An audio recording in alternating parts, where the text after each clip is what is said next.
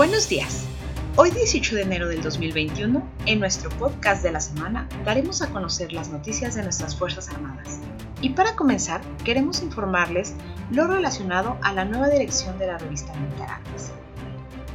Es nombrado el general de división DEM, Eduardo Emilio Zaratelandero, como nuevo titular de la única publicación especializada en Fuerzas Armadas en México. La revista Militar Armas se complace en informar a nuestros amables lectores, anunciantes, autoridades militares y navales, integrantes de las Fuerzas Armadas y a la sociedad mexicana en general que el 15 de enero pasado fue nombrado el general de división DEM, Eduardo Emilio Zaratelandero, como nuevo director general de este medio de comunicación especializado en Fuerzas Armadas. El Consejo Editorial decidió otorgarle el cargo al general Zaratelandero tomando en consideración su larga y destacada trayectoria en el servicio activo de casi 50 años en el Instituto Armado, donde sirvió siempre con sobrado profesionalismo y celo en el cumplimiento del deber, convirtiéndose en un ejemplo a seguir por sus subalternos, ya que siempre se condujo apegado a lo que marcan los valores militares, mismos que abrevó desde su formación inicial en el heroico Colegio Militar y en los más prestigiados planteles de educación militar. Debido a su amplia preparación académica en el arte y ciencias de la guerra,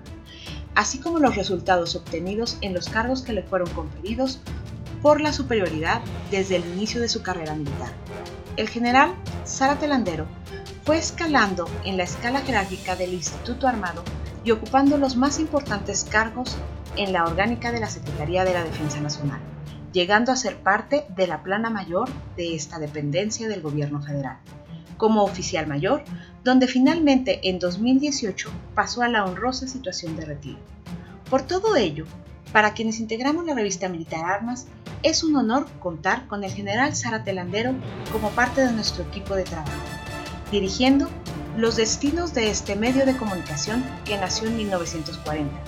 y que desde entonces ha cumplido con su función sustantiva, ser un vínculo entre la sociedad civil y sus Fuerzas Armadas tarea que estamos seguros será mucho más eficiente, eficaz y cercana, gracias a la amplia visión castrense y experiencia en el medio militar del nuevo director,